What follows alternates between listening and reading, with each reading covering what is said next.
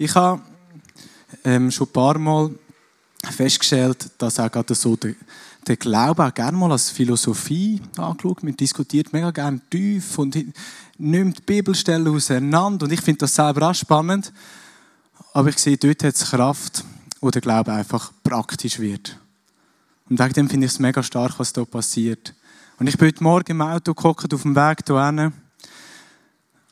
Und ich habe gebetet. Und dann ist mir so ein starkes Gefühl auf mich gekommen, ich bin einfach in Tränen ausgebrochen. Weil ich habe gemerkt, heute Morgen passiert hier innen etwas. Heute Morgen wird hier innen etwas freigesetzt. Und du bist ein Teil davon. Und das ist auch das mit dem Fasten. Ich bin überzeugt, es passiert im Fasten zwei Sachen. Zum einen wird etwas in dieser Familie freigesetzt. Aber wenn du dich für das Fasten entscheidest, dann wird auch etwas in deinem Leben freigesetzt. Es geht in einem inne. Und du fragst dich vielleicht jetzt in dem Moment, Pascal, was hast du da in der Hand? Das ist ganz simpel. Ich habe mein persönliches Zelt mitgenommen, weil ähm, ich habe äh, eine kurze Nacht hatte und dachte, jetzt machen wir mal etwas ganz Neues. Äh, wir stellen hier mein Zelt auf, wir lassen ein bisschen Säuferli, Worship einspielen. Gell? Und ich wäre froh, wenn ihr mich so nach 20, 25 Minuten wecken würdet. Ihr könnt einfach am Zelt rütteln. Das geht mega gut. Nein, ist eine ganz andere Geschichte. Und zwar, es geht für mich auch ums praktisch werden. Wir sind vor zwei Wochen in Italien gesehen und haben gefunden, wir brauchen ein bisschen Ausrüstung für am Strand. Hat etwa ähnlich ausgesehen. Nein, wir hatten jetzt nicht so einen schönen Stuhl gehabt und haben wir so einen Strandmuschel gekauft. Und die Strandmuschel hat etwas mega cooles. Ich zeige euch das schnell.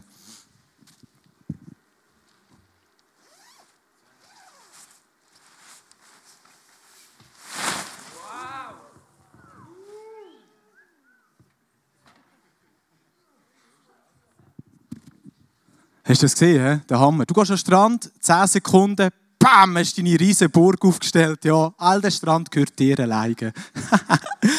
und ich habe das auch lässig gefunden. Eins habe ich mir aber nicht überlegt. Das ähm, Schwierigere bei der Strandmuschel, nachdem sie so schnell aufgestellt ist, ist ja, wie räume ich sie wieder ein. Das ist echt, echt schwierig. Aber es hat ja, ist jetzt vom Aldi gekauft, hat es eine Bedienungsanleitung. Der Hammer. Und nachdem wir einen Tag lang am Strand waren, habe ich gefunden, jetzt wird langsam Zeit zum Zusammenräumen. Ähm, ich nehme jetzt mal die Anleitung und lese das durch. Und da hat es so eine Bildererklärung drin. Und ich habe die angeschaut und dachte, okay, jetzt habe ich es verstanden. Ich bin hinten regeln. Ich habe es nicht hingebracht. Keine Chance. Und ich wieder lesen, wieder regeln. Die Kinder langsam unruhig. Ich habe es nicht hingebracht. Und irgendwann ist, ich so, jetzt wird es langsam ein bisschen peinlich. Gell? Die Leute rundherum fangen davon zuschauen. Was macht der Alte dort? Und ich habe es nicht fertig gebracht. Dann habe ich es einfach irgendwie unter den Arm geschnallt und gesagt, los, wir gehen zurück zum Bungalow. dann kann ich es in einer Ecke, wo mich niemand gesehen hat, probieren. Und ich habe es noch einmal etwa 20 Minuten probiert und ich habe es wieder nicht fertig gebracht. Und dann habe ich müssen die 1000 Tote sterben.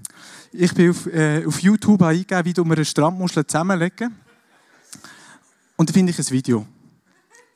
Von einem 13-Jährigen. Ja. Und er zeigt in dem Video auf, wie es geht. Klack, klack, klack. Fünf Sekunden zusammengelegt. Ich schaue es an, ich schaue es noch das zweite Mal an, nehme das Zelt und es ist gegangen. Und in dem Moment habe ich etwas gemerkt. Wir können eine Bibelstelle lesen und lesen und lesen, aber wir können es wie nicht verstehen. Und dann zeigt es uns jemand vor, auch wenn er 13 ist. Völlig egal. Und bam, setzt etwas frei. Ich muss nie mehr nachschauen. Es geht jetzt einfach zwei, drei Sekunden zusammengelegt. Und das finde ich der Hammer, wenn man praktisch wird. Also, lasst euch ermutigen, ich muss da noch schnell umdrehen, dreht euch ein in dem Dudel und setzt etwas frei bei dieser Familie und bei euch selber. Es hat echt Kraft, praktisch zu werden. Ihr habt schon zwei, drei Antönungen gehört. Wir starten eine neue Serie, Bible Books. Wir sind im Joshua und der Joshua selber ihm muss man sich vorstellen, er ist so wie das letzte Kettenglied in einem langen Prozess. Das letzte. Und als ich das Buch lesen habe, so richtig in die Tiefe, muss ich ehrlich sagen, es ist eines meiner Lieblingsbücher geworden. Es ist so der Hammer, was dort innen alles passiert. Wie viel Verheißung dort innen ist. Und wir haben, wenn man die Geschichte anschaut, es fängt eigentlich an beim Abraham, 600 Jahre vor dem Josua, wo der Abraham von Gott ein Wort bekommt und sagt, hey, lass alles zurück und gang in das Land, und ich dir wird zeigen. Und er lädt alles zurück und zieht los. Und er weiß, in dem Land wird Milch und Honig fließen. Er geht einfach los. nach dem Abraham passiert noch ganz viel. Und ein bisschen weniger als 600 Jahre später ist das Volk von Israel in Ägypten in der Sklaverei knechtet und nicht in dem verheißenen Land. Aber der Traum ist immer noch um. Die Verheißung ist immer noch genau gleich um wie am ersten Tag beim Abraham, nach 600 Jahren. Und dann kommt der Mose und kommt wieder einen Auftrag über für das Volk aus dieser Gefangenschaft raus. Und sie gehen in die Wüste. Sie sind los. Und nach einer langen Wüstenwanderung kommen sie an Jordan hin. Und sie wissen, nach dem Jordan ist das verheißene Land. Nachher kommt das. Und weißt du, was in dem Moment bei dem Volk passiert? Sie sind immer in dem Modus inne wo sie in Ägypten gesehen sind. Das Leben ist wie ein Wog. Und die Waage hat Bienen auf die Seite ausgeschlagen. In Gefangenschaft. Und die andere Seite ist Freiheit. Und sie sind in dem Modus inne Sie haben zwar an Gott geglaubt, vielleicht ein bisschen, aber es hat nicht gelangt, dass es kippt. Und dann stehen sie beim Jordan. Und sie schicken Kundschafter raus. Und die kommen zurück. Und elf von diesen zwölf sagen, keine Chance. Keine Chance. Das sind so mächtige Völker dort. Die haben so starke Krieger. Er hat sogar Riesen in diesem Land. Nein, wir haben den Glauben dafür nicht. Wir haben den Glauben nicht, dass es kippt und wir ins verheißene Land einziehen. Er ist nicht um. Und was macht Gott? Er schickt sie auf eine Ehrenrunde. Er sagt, okay, locker. Ich glaube, zuerst muss der Unglaube in eurem Volk sterben und erst dann könnt ihr einziehen. Und nach 40 Jahren, wo all die Leute, die den Unglauben hatten, wo die Leute nicht mehr gesehen sind, ist das Volk wieder am Jordan gestanden. Und in dem Moment, dort hat bereits schon Mose im Josua den Stab von der Führung übergeben. Und in dem Moment ist es anders gesehen. Sie haben gewusst, dort sind mächtige Völker, aber sie haben alles, sie haben alles in die Waagschale gerührt. Alles, ihr ganzes Leben. Und es ist gekippt. Und sie haben den Jordan durchquert. Und diese Geschichte hat mich an mein persönliches Leben erinnert. Und ich so 2,23 gesehen bin, auch nicht frei, auch alles da. Ich habe schon mal von Gott gehört, aber mehr Einfluss hat es auch nicht gehabt. Und weißt du was, in dem Modus habe ich mich auch gut gefühlt. Ich habe nicht das Gefühl, dass mir etwas wirklich fehlt. Das ist erst später gekommen. Ich merkte, das ist ein Le Aber ich habe mich sogar wohlgefühlt in dieser Sklaverei. Das Volk, das am Jordan gestanden ist, hat sogar gesagt, gehen wir lieber zurück auf Ägypten. Sie haben sich so wohlgefühlt in diesem Modus. Und ich habe das wiedererkannt in meinem Leben, das war genau gleich. Und es ist der Moment gekommen, wo ich gemerkt habe, Pascal, es längt nicht, wenn du nur ein Steinchen über tust, sondern du musst alles in die Waagschale tun, wie das Volk. Und dann wirst du ins verheißene Land einziehen. In das Land, wo der Josua eingezogen ist. Und dann fängt es so richtig an. Im Buch von Josua, wir haben es schon ein bisschen gehört, das ist ein Buch, besseren Actionfilm könntest du nicht schauen. Ein Sieg nach dem anderen. Der Hammer. 31 Könige werden besiegt im Buch von Josua. 31. Das ist wie einfach abklappern. Wir ziehen, wir ziehen, wir ziehen, wir ziehen weiter, ein Erfolg nach dem anderen. Das ist doch eine super Story im Ganzen. Sie erleben Wunder. Sie erleben Zeichen von Gott. Es passiert einfach gewaltig viel in dem Innen. So richtig cool. Aber es gibt einen Schlüssel drin, und zwar ganz am Anfang, wo Gott zu Josua redet, gibt er ihm drei Faktoren, wo er sagt, behalt die immer bei. Und die lesen wir im ersten Kapitel vom Josua. Dort steht, Josua 1, 5 bis 7, niemand soll vor dir bestehen dein Leben lang. Wie ich mit Mose gewesen bin, so will ich auch mit dir sein. Ich will dich nicht aufgeben und dich nicht verlassen. Sei stark und mutig, denn du sollst diesem Volk das Land als Erbe austeilen, von dem ich ihren Vätern geschworen habe, dass ich es ihnen gebe, sei du nur stark und sehr mutig und achte darauf, dass du nach dem ganzen Gesetz handelst, das dir mein Knecht Mose befohlen hat. Weiche nicht davon ab, weder zur rechten noch zur linken, damit du weise handelst, überall, wo du hingehst. Und in dem Text hat es drei Schlüssel drin. Der erste ist Gottes Gegenwart. Im Josua 5, dein Leben lang wird niemand dir standhalten können, denn ich bin bei dir. Das ist die Gegenwart von Gott, wo ihm einfach zugesprochen wird. Und auch schon Männer vor dem Josua haben das gewusst, dass das ein Schlüssel ist. Der Josef, der Josef ist genau so gesehen, wo er in den Brunnen geworfen worden ist, wo er ins Gefängnis gekommen ist, wo er zum Palast gekommen ist, hat immer gewusst, es ist ein Schlüssel, die Gegenwart von Gott zu haben. Wir lesen in der Geschichte von Josef nicht, wie er Beziehung gepflegt hat, aber wir wissen, er hat sie gehabt, weil zum Beispiel dort, wo er Traum deutet hat, sagt er ganz klar, nicht ich deute sie, sondern Gott deutet die Träume. Das war ein Schlüssel. Bei Mose genau das Gleiche, wo er Mose gesagt hat, los, ziehe los mit dem Volk. Die Antwort von Mose war, wenn du, du Herr, nicht mit mir ziehst, dann bleiben wir lieber da. Der Mose gewusst, es ist ein Schlüssel, die Gegenwart von Gott. Es ist mega wichtig. Und genau das hier bekommt die Josua gerade als erstes wieder mit über.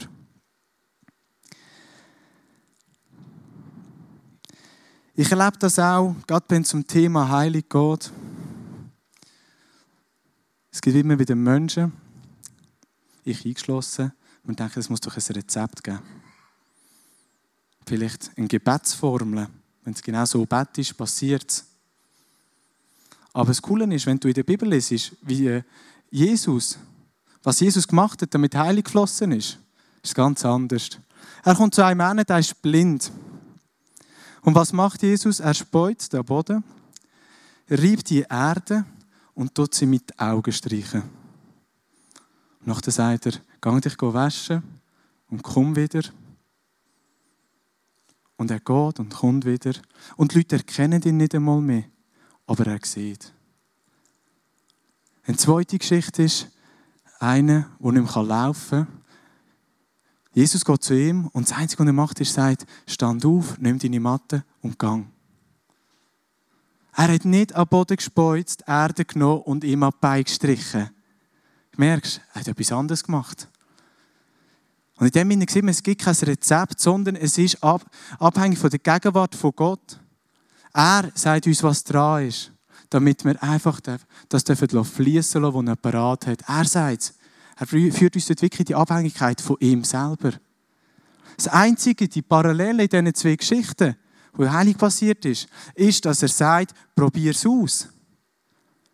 Er lässt den Blinde sich waschen. Wenn er sich irgendwo waschen soll, muss er etwas sehen, sonst findet er gar nicht dorthin. Und der Gelähmte soll direkt aufstehen. Das ist das Einzige, was er macht. Alles andere ist einfach wirklich direkt, direkt von Gott eingegeben. Hey, das ist jetzt dran. Wir hatten gestern ein mega cooles Erlebnis gehabt. Ich hätte das nicht für mich behalten. Hat mich so erfreut. Wir haben vor dem Kakel mit einem jungen Mann geredet. Und der junge Mann, der geht ähm, am Tech studieren und ist Spitzenathlet, Leichtathlet. Und dann sagt er uns als erstes, ich habe im Fall überall Schmerzen. Ich bin überall ein bisschen kaputt. Weil das Training ist so her, trainiert siebenmal in der Woche an sechs Tagen. Der Körper kann sich gar nicht richtig erholen. Und das hinterlässt Spuren. Und der ist also wirklich ein Topathlet, hat mir gesagt, 10 Kilometer, 32 Minuten. So lange habe ich etwa für 2 Kilometer. Nein, mega beeindruckend. Und dann fragen wir deutlicher noch, sagen wir, ja, hast du denn jetzt gerade irgendwo Schmerzen? Dann sagt er, ja, jetzt an den Fersen.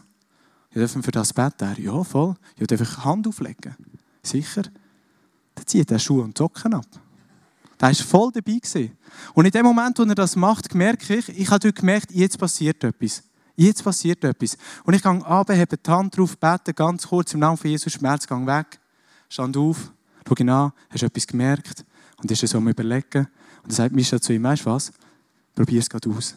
Und er macht so einen grossen Kreis, läuft einisch kommt wieder zurück, schaut uns an. Es ist wie Schuhe probieren übrigens, der Gesichtsausdruck. Er so, mm, passt das? Er schaut uns an und sagt, es ist ein bisschen besser geworden. Für ihn wäre es schon abgeschlossen gewesen. Schaut mir an und sagt, beten wir noch einmal. Es ist am Fließen. Jetzt geht etwas. Wir haben Hand draufgelegt, das mal Michel, sie betet.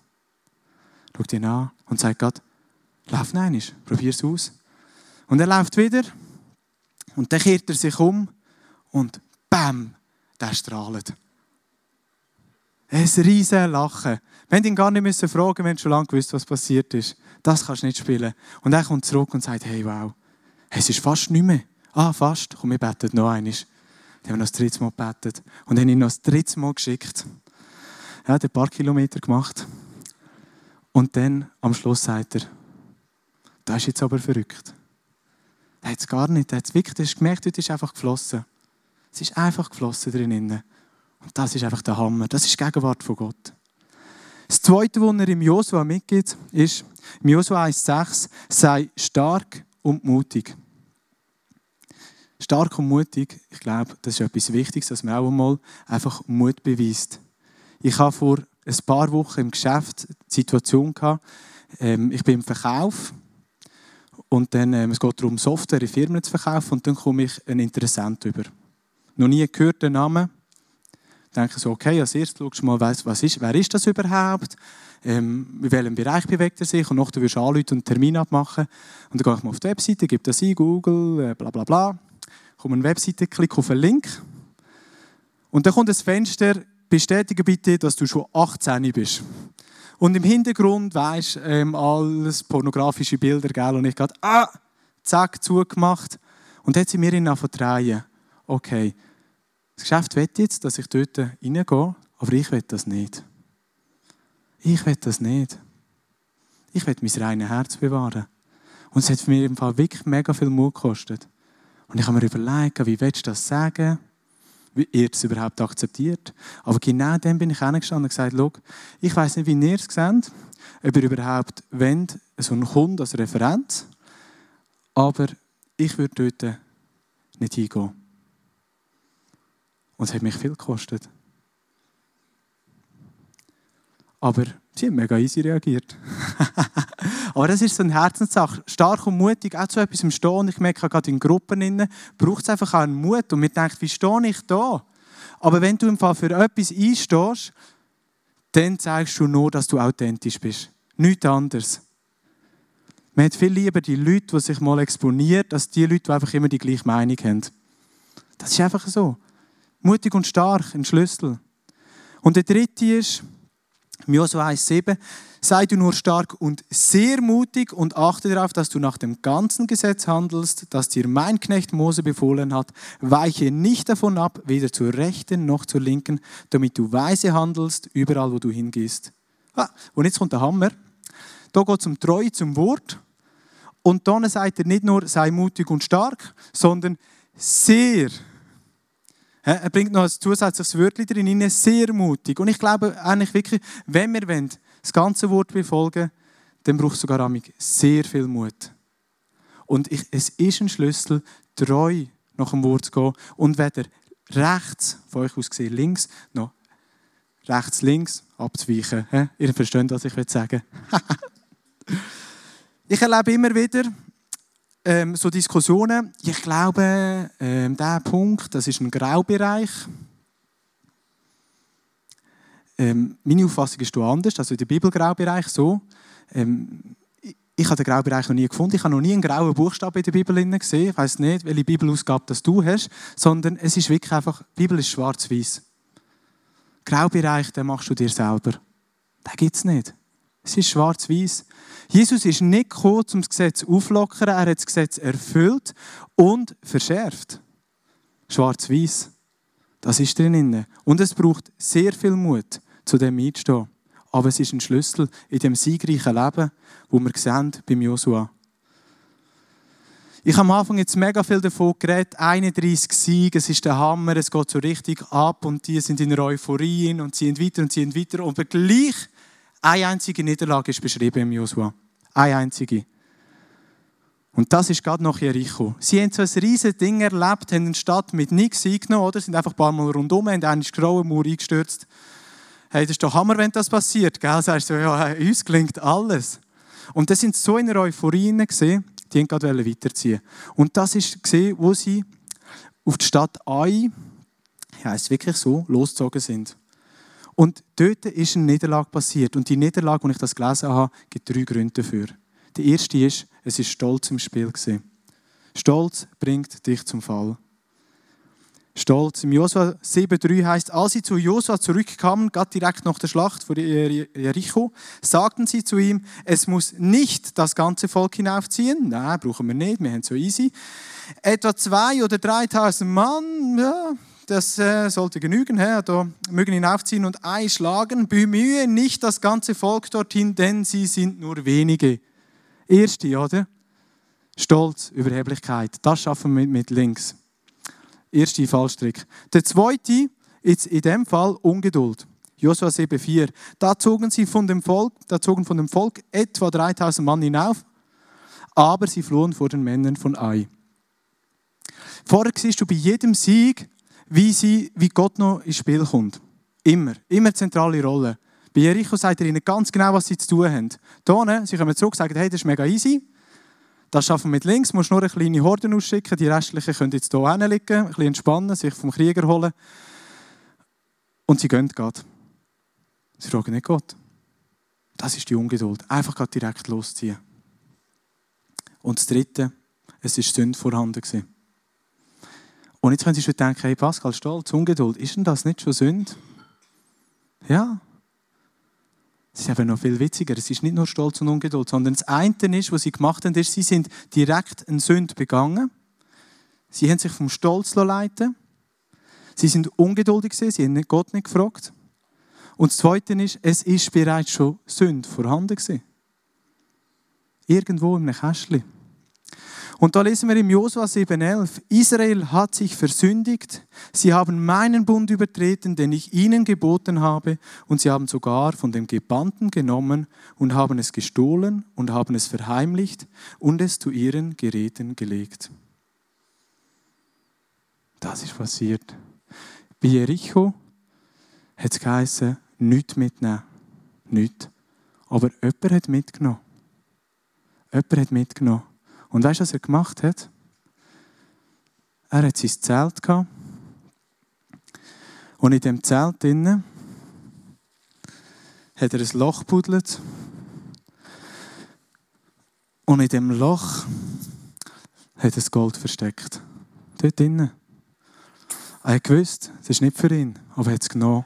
Und er hat so fest gewusst, dass er es nicht nehmen darf, dass er es ja vergraben hat. Wieso würde er es vergraben? Also er hat das Bewusstsein gehabt, das ist nicht gut. Und ich glaube, es geht immer wieder in unserem Leben, das hat auch mit diesen Graustellen zu, wir wissen eigentlich, wir wissen, es ist nicht gut, aber trotzdem, wir behalten es.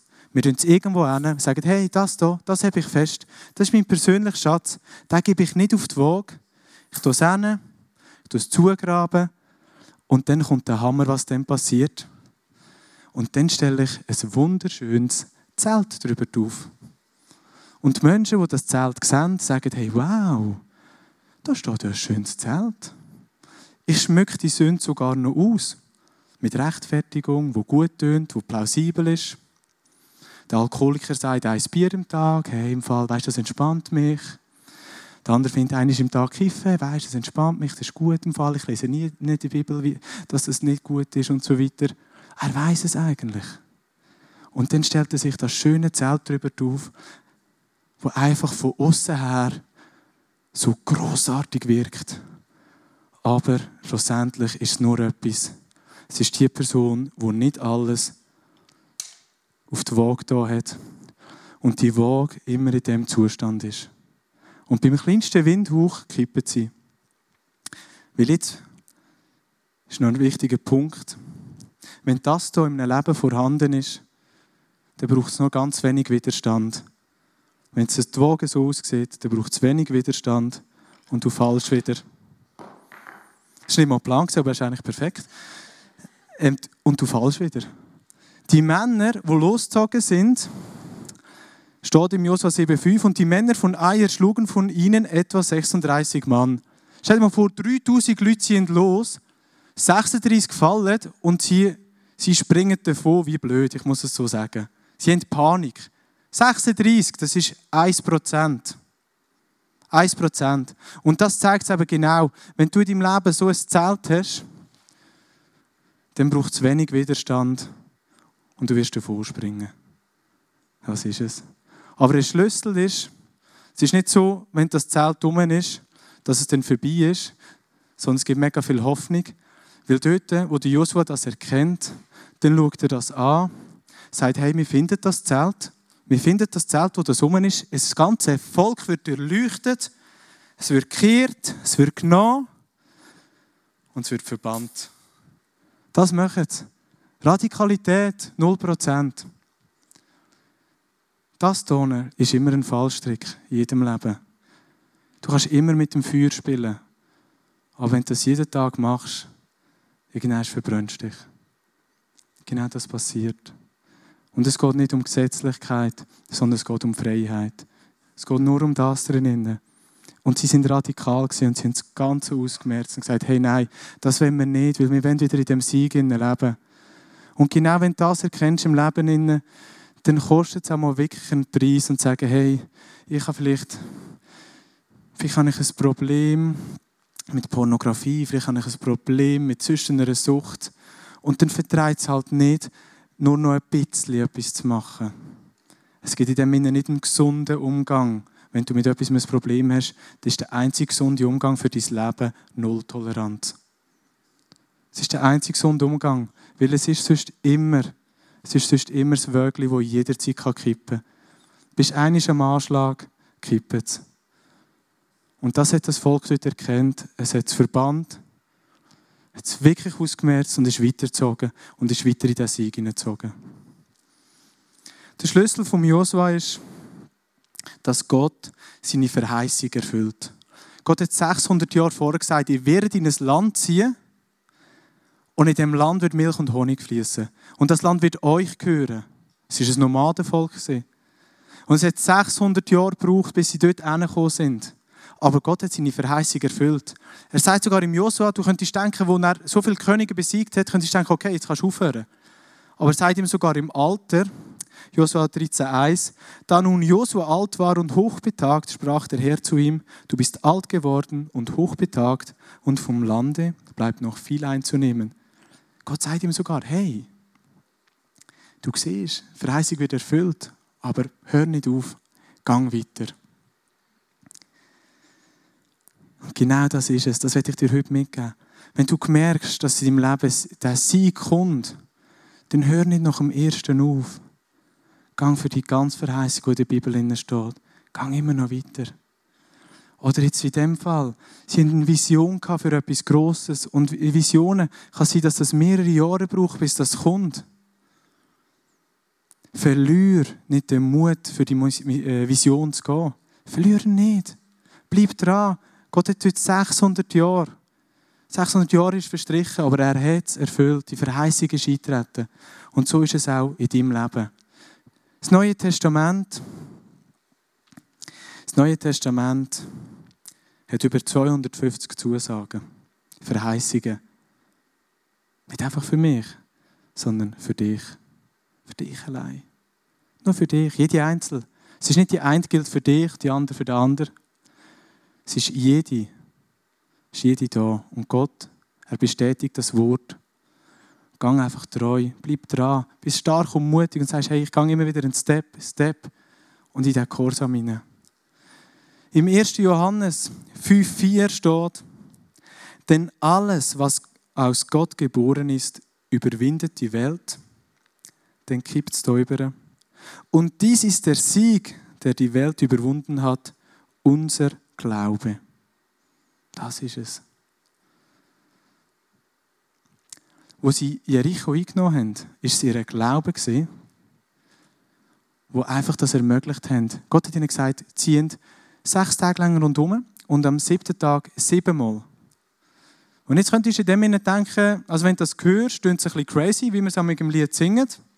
Wirkt wahrscheinlich auch ein bisschen komisch für die, die in der Stadt gewohnt haben. Ah, sie sind schon wieder da. Aber ihr Glaube und es ist ein Glaube, der Gehorsam beinhaltet, wo ein Tat folgen hat schlussendlich genau den Durchbruch gegeben. Es ist der Glaube, wo uns genau in das hineinkommt. Es ist der Glaube, mit dem wir die Welt überwinden. Und ich merke es, dass wir gerne durch die Schubladen machen. Das eine ist, ja, ich glaube ja Gott, ich denke schon, dass es geht, oder ich glaube, dass es geht. Aber ich bin überzeugt, ein Glaube endet immer in einer Handlung. Glaube ist immer praktisch. Das ist einfach, weil Gehorsam gehört drin. Und ich werde dir heute eine Frage stellen. Stell dir vor, du wärst Chef von einer Werkstatt und du bist Mitarbeiter. Und du sagst, ich will, dass ihr jeden Freitag die Werkstatt putzt. Jeden Freitag. Ausnahmslos. Aber sie haben ein gutes Herz. Aber sie machen es irgendwie nur alle drei Wochen. Und meistens, wenn du es erwähnst. Aber sie machen es ja alle drei Wochen. Würdest du die Mitarbeiter als Gehorsam bezeichnen oder nicht? Ich glaube nicht. Und das ist es eben. Glauben gehört Gehorsam dazu. Und das bedeutet auch, dass das, was wir, was wir bekommen, dass wir es weitergeben. Und das, was für uns parat ist, dass wir für das einstehen. Sagen, jawohl, wir nehmen das Ganze in Kauf. Ich habe vorher von über 250 Zusagen, Verheißungen geredet. Und ich weiß, dass es heute einfach hier innen ausgossen wird. Es soll nicht eine Predigt sein, die dich einschickt mit einem schlechten Gefühl, oh wow, wieso habe ich jetzt eine Niederlage? Sondern es soll eine Predigt sein, die dich ermutigt und du sagst, hey wow, ich setze alles darauf, mein ganzes Leben. Ich gebe alles hin und ich gehe mit meinem ganzen Herz genau für die Verheißung, die drinnen stehen. Weil da merke ich, dass ich noch nicht den vollen Durchbruch hatte. Aber ich weiß, Gott wird es mir schenken. Es stehen Sachen drin, wie zum Beispiel das Freisein. Eine Reinigung von dir. Vielleicht fühlst du dich schmutzig. Eine Befreiung von Sucht, von anderen Abhängigkeiten, vielleicht von ungesunden Beziehungen ein neues Leben, wo immer wieder erwähnt wird in der Bibel. Die Sohnschaft, die wir haben und das gewaltige Erbe bei unserem Vater. Die Erfüllung durch Gerechtigkeit, die durch Jesus möglich ist. Die Erfüllung mit dem Heiligen Geist. Hey, wenn das hier setzt, du tust umkehren, du lässt dich taufen und Gott wird den Heiligen Geist über dir ausgießen. Und es wird dich frei machen. Gott spricht uns auch zu, dass wir geschützt sind durch Engel, die er uns sendet. Dass er uns wird segnen in der Verfolgung, die wir erleben, was vielleicht mal schwierig ist und Mut und Kraft braucht. Dass er unsere Gebet wird erhören, egal von wo wir beten und mit was für einer leislichen Stimme. Und wenn du sogar schon so niedergeschlagen bist, dass du schon gar nicht magst mehr reden, wird er deine Gebet hören sie von Herzen kommen. Er weiß, weiß, was du brauchst. Er wartet nur auf dich. Und er hat auch ganz klar immer wieder gesagt, dass die Macht vom Teufel gebrochen ist. Es ist gebrochen. Jesus Christus hat den Sieg errungen in deinem Leben hinein. Dort, wo du bist. Über alle Not, die du in deinem Leben hast. Bei allem, wo du merkst, es sind Herausforderungen. Es ist jede einzelne Verheißung einfach für dich. Für dich alleine. Für niemand anders. Für dich. Das ist es. Nimm es an. Lass es heute fließen. Und ganz am Schluss, wo die Josa so viel Sieg hat, so viel Erfolg, hat er zwei Abschlussreden und er geht im Volk zwei Sachen weiter. Er betont noch eines im Josua 23, 6 bis 8. So seid nun ganz getrost, dass ihr haltet und tut alles, was geschrieben steht im Gesetzbuch des Mose und nicht davon abweicht, weder zur Rechten noch zur Linken, auf, die, auf dass ihr euch nicht mengt unter die Völker, die noch übrig sind bei euch, und nicht anklopft noch schwört bei dem Namen ihr Götter, noch ihnen dient, noch sie anbetet, sondern dem Herrn, eurem Gott, anhangt, wie ihr bis auf diesen Tag getan habt. Er sagt nein, lebt der heilig Lebensstil. Habt das reine Herz und bewahrt euch ein reines Herz. Wenn ihr Erkenntnis habt, dass irgendwo ein Zelt rum ist, schafft es aus dem Leben. Tun es weg. Er sagt am Schluss von seinem Leben noch, und das sind meistens die Momente, wo er mega viel Weisheit weiterzugeben hat. Er betont es nein. Und das Zweite, was er betont, im Josua 24, 15, ich aber um mein Haus wollen dem Herrn dienen. Er sagt, hey, und dien Gott von ganzem Herzen. Gang in den Auftrag, den er dir gegeben hat. Gang in den Glauben, der Kursam hat. Setz das um. Bet für Menschen. Tauf Menschen. Mach Menschen zu Jünger. Das ist das, was in dem Innen auch wieder ein Schlüssel ist. Wo so viel Nahrung drinnen ist. Das ist alles für dich parat. Nur für dich. Ich frage dich heute vielleicht, kennst du die Verheißungen auf, auf deinem Leben? Bist du dir bewusst, was alles parat ist? Hebst du an denen fest? Bist du jemand, der brennt für die Heiligkeit? Bist du jemand, der brennt für die Reinheit? Bist du jemand, der brennt für die Freiheit? Oder ist es einfach ein bisschen Graubereich? Hast du eine Vision, wo du vielleicht entmutigt worden bist? Wie es ein bisschen länger dauert oder Hürden auftaucht sind? Weil du vielleicht vor dem Jordan stehst in dieser Vision und du hast keine Ahnung, wie du dort rüberkommst, weil du es selber gar nicht schaffen kannst. Hast du genau so eine Vision im Leben, wo du merkst, ich komme nicht weiter? Werde ich dir heute zusprechen. Erneuere die Vision. Lass es in deinem Leben erneuern. Und heb darauf fest, weil Gott wird sein Wort bestätigen. Er sagt etwas nicht einfach so, sondern er sagt es, weil es wird erfüllen.